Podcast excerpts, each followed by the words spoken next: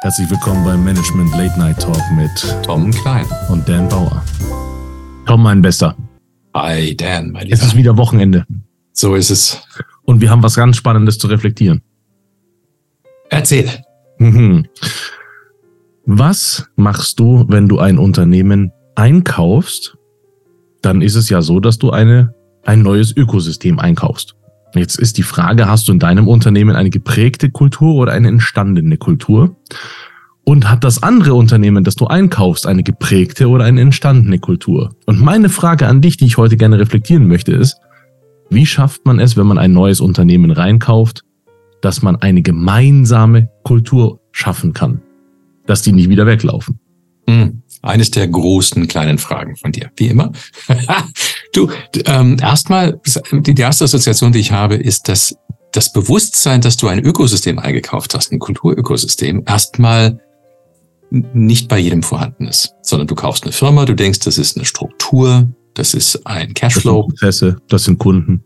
Das sind Kunden, das sind Prozesse. Aber ähm, dir bewusst zu sein, dass das ein komplettes Ökosystem ist, was in sich abgestimmt und wenn du was Gutes gekauft hast, funktioniert, ist mal schon ein, ein Schritt weiter, als die meisten denken. Ähm, und wenn du diesen Gedanken wagst, dann hast du schon mal ein ganz, ganz großes Problem, weil die Welt ist nicht mehr so einfach. ja, äh, plötzlich lässt du Erkenntnisse zu darüber, dass wenn du irgendwas gekauft hast, du erstmal ein Wust an Beziehungen und Verflechtungen und Glaubenssätzen und Erfahrungswerte gekauft hast und dass du nicht einfach mit der Zahl sagen kannst, wir wollen jetzt Kosten reduzieren und Cashflow erhöhen, ja, und es macht dir das einfach, weil ich das als Ziel ausgegeben habe, sondern ähm, du, du, du, du weißt, dass du triggerst im System und Reaktionen hervorrufst, die mit dem Geschäft erstmal nicht so viel zu tun haben. So, und ähm, dann kommt der nächste Schritt. Der, der Schritt ist, willst du, wenn du das überhaupt anerkennst, willst du damit umgehen?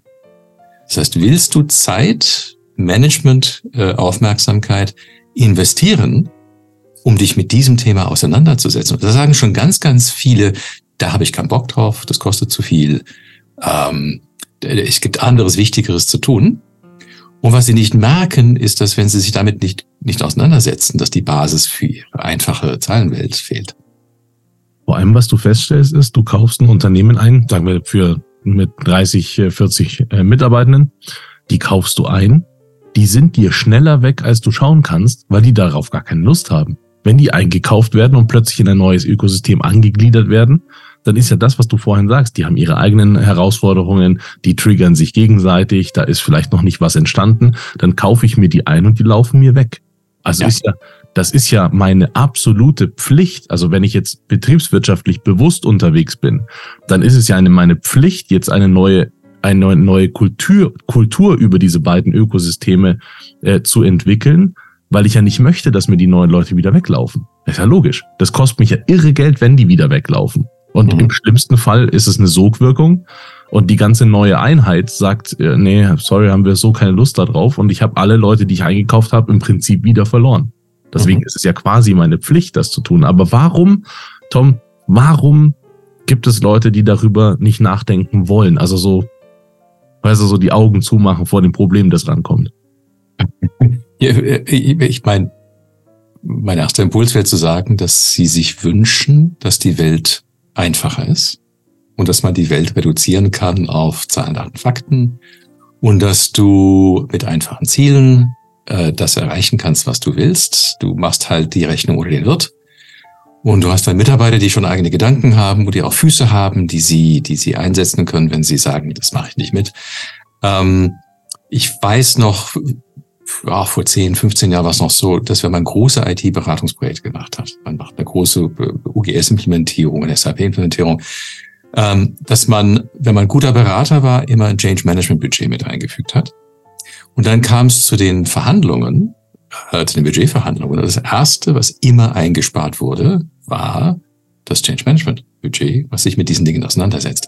Weil die Betriebswirtschaftler alle gesagt haben, das ist doch Firlefanz, das ist obendrauf, das ist nice to have, aber darum geht's doch nicht.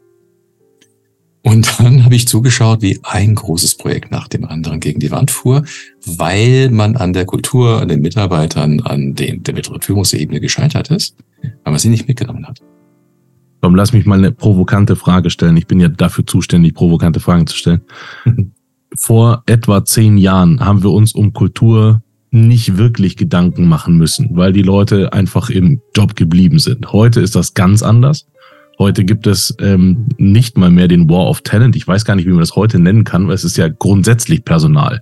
Da geht es ja nicht mal um, speziell nur um Talente oder Fachkräfte, sondern es geht ja um grundsätzlich Leute, die gerade Satz sprechen können, die man anstellen kann. Ähm, und heute, wo das so ist, wo dieser, dieser, dieser Personalmangel so heftig ist, laufen einem die Leute weg und man ist quasi gezwungen, Kultur zu prägen. Aber es ist noch nicht verstanden worden, richtig? Es gibt sehr unterschiedliche Strömungen. Äh, ich gehe mal auf ein Gegenbeispiel, wo man sich sehr viel um Kultur kümmert. Ich berate gerade ein, eine Beratungsfirma und ähm, die sind zusammengesetzt aus mehreren kleineren Beratungen, die zusammengekauft worden sind. Und all diese Beratungen hatten eine sehr menschenorientierte Kultur. Jetzt sind sie aber zusammengekauft worden und sind groß und haben jetzt ehrgeizige, konzernartige Ziele bekommen. Und jetzt passiert was ganz Spannendes, dass die Kultur, die sehr wohl im Vordergrund war bei den kleineren Firmen, zum Hindernis wird für diese Expansion, weil man so, wie man in diesen kleinen Firmen agiert hat, in den großen Systemen eher nicht agiert. Ob man das kann oder nicht, ist eine andere Frage, aber man tut's nicht. Und jetzt laufen Leute weg, weil sie sagen, ähm, ja, ich habe eine Heimat gehabt in der alten äh, Art unterwegs zu sein, wo ich alle kannte. Und das Neue will ich nicht. Und das ist legitim. Ja. Absolut exakt, ja. Deswegen ja, habe ich auch vorhin. Ja. Warst du fertig? Ja, ja. Sorry, ich wollte dich nie unterbrechen. Äh, deswegen habe ich vorhin auch gesagt, eine neue Kultur über diese beiden drüber, weil das ja auch bedeutet, wenn ein anderes Ökosystem angegliedert wird, das nicht bedeutet, dass du deine Kultur, die du vorher geprägt hast, einfach auf die überstülpen kannst. Das klappt ja nicht. Sondern du musst ja eine neue Kultur prägen, weil es ja quasi ein ein Organ aus zwei, also ein neues Organ aus zwei Organen geworden ist. Entsprechend ja. neu, komplett neu ansetzen, richtig? Ja, hier, hier, hier kommen wir in die Tiefe des Change Managements rein mit Kultur. Du kannst eine Kultur nicht verändern. Das heißt, du kannst keine Maßnahme ergreifen, das haben wir leidlich erfahren im Laufe der vielen Jahre. Ähm, keine Maßnahme, äh, über die du sagst, ihr habt früher so gedacht, jetzt werdet ihr so denken und ihr habt früher euch so verhalten, jetzt werdet ihr euch so verhalten. Das suggeriert man dadurch, dass man neue Prozesse macht, die neues Verhalten fordern, aber dann funktionieren sie nicht, weil Menschen sie nicht verstehen oder nicht akzeptieren. So, und der Weg, wie man Kulturen, äh, und hier ist die Sprache spannend, du kannst sie nicht prägen, du kannst sie nicht mitnehmen, du kannst sie nicht bestimmen sowieso, und trotzdem muss sich eine Kultur, was so die Summe der Verhaltensweisen und Denkarten der Menschen ist, muss sich anpassen an neue Rahmenbedingungen. Der Markt hat sich verändert, die Größe der Firma hat sich geändert, die Führung ist neu, die Zusammensetzung der Skills ist neu geworden, all diese Dinge. Und dann kannst du im alten Verhaltensmuster nicht verharren. Und was machst du? Weil du kannst das nicht von oben verändern. Bottom-up-Ansätze in kleinen Teams skalieren nicht. Ja, und so bist du gefangen in so einer unendlichen ähm, Aufgabe der Schwierigkeit in einem Ökosystem mit Tausenden von Menschen unter Umständen, dich neu zu orientieren. Und äh, da gibt's schon Ansätze dazu, aber so die klassischen Ansätze, ich ändere jetzt mal die Kultur, wenn ich mich überhaupt darum kümmere, die, die funktionieren nicht. Dann wird das der Grund sein, warum man das Thema gar nicht erst angeht. Weil es so komplex erscheint, dass man ne, dieses ja. Fass gar nicht öffnen möchte. Ich habe den Eindruck, es gibt einige Geschäftsführer oder Inhaber, die sagen, wir machen jetzt einfach das, was objektiv notwendig ist und die Leute werden sich zurechtrütteln. Und da habe ich ähm, einen Kunde im Moment, der ein bisschen äh, härterer alter Hund ist. Also ich meine das im guten Sinn, der ist sehr erfolgreich. Der sagt, Leute, kommen, Leute gehen. Ist okay, lass sie gehen. Dann kommen die dazu, die neu sind und sagen, okay, so ist es. Ähm, jetzt sehe ich von vornherein, wie es ist. Dafür bin ich auch gekommen. Und er ist durchaus bereit, 25 Prozent Churn Rate hinzunehmen. 25 Prozent pro Jahr. Das ist übrigens nicht ungewöhnlich.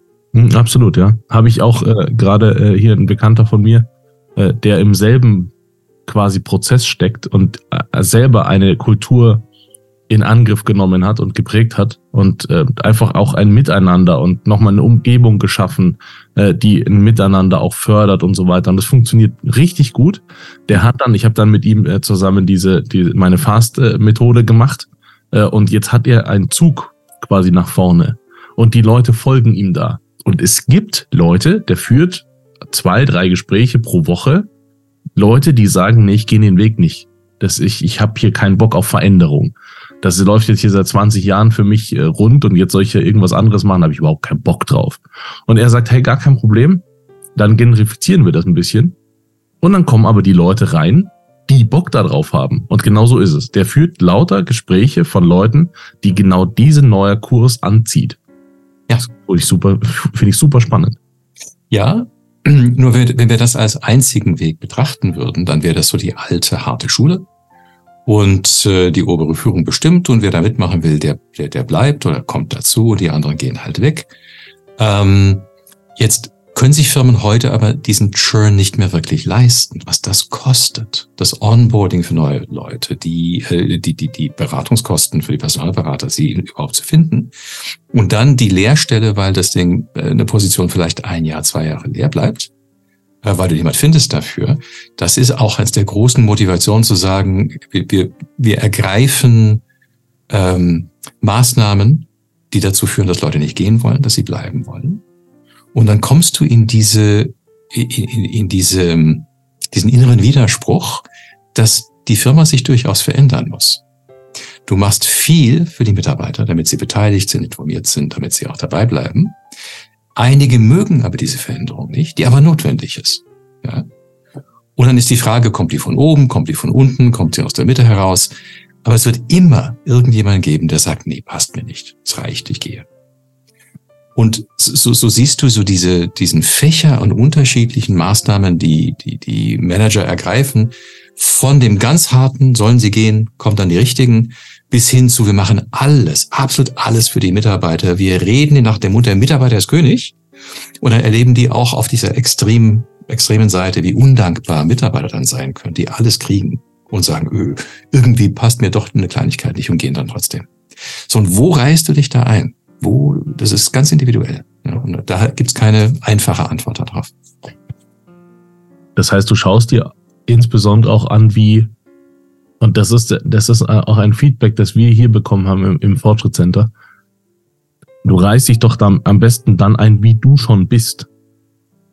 Wenn du jetzt irgendwelche Maßnahmen treffen würdest, die überhaupt nicht zu dir passen, weil sie irgendwie gut klingen, dann kannst du die auch nicht authentisch vertreten. Entsprechend, wenn es individuell ist und wenn deine ersten Schritte sind, so eine, so eine Kultur zu prägen, dann gehst du doch so aus, wie es lebbar für dich ist, richtig? Das ist ein spannender, spannender Gedanke, denn ähm, man könnte sagen, da es relativ beliebig ist, ob du es vom einen Extrem zum anderen Extrem so oder so machst, da es sehr situativ ist, da jede Firma, jede Kultur anders ist, könntest du sagen, ähm, eine Stabilität, die ich habe, ist, dass ich so bin, wie ich bin. Und ich mache das jetzt halt so, wie ich bin, das ist authentisch. Und es ist jetzt nicht begründbar im objektiven Sinn, dass das besser oder wirksamer in diese oder jene Richtung wäre. So bin ich halt, so mache ich es. Das heißt, man könnte sagen, dass diese irrsinnige Komplexität dir Freiheit gibt, weil die Komplexität so groß ist, dass du objektiv nicht wissen kannst, was richtig ist, dann, halt, dann machst du es halt, wie du es kannst. Aber du machst es. Du musst es machen. Du musst es konsequent machen, klar machen, authentisch machen mit einer klaren Linie. Du musst Menschen informieren darüber, wie du bist, wer du bist. Du musst Erwartungen managen. Also wenn du es machst, so wie du bist, dann musst du es gut machen. Das heißt aber als Fazit äh, für unsere Folge heute, nicht die Augen verschließen, sondern es konsequent angehen. Nicht davon auszugehen, dass man alles richtig machen kann oder muss, aber angehen, weil einfach nur die Augen vor dieser Situation verschließen macht keinen Sinn. Ja, und wenn du es unternehmerisch betrachtest, wirst du dadurch lernen, was geht und was nicht geht, so wie du bist. Und dann kannst du dich anpassen. Dann kannst du über deine Erkenntnisse Dinge besser machen. Aber der Ausgangspunkt, äh, und das ist, glaube ich, nur einer, du kannst auch andere Ausgangspunkte nehmen, bist dann einfach du in deiner Managerqualität oder deiner Unternehmerqualität mit allen Erkenntnissen, die du gelernt hast. Und dann machst du was Gutes. Ich habe spannende Erkenntnisse mitgenommen. Vielen Dank, Tom. Wie immer, eine Freude, Dan. Wir unterhalten uns bei der nächsten Folge wieder. Ich freue mich drauf. Ciao, ciao.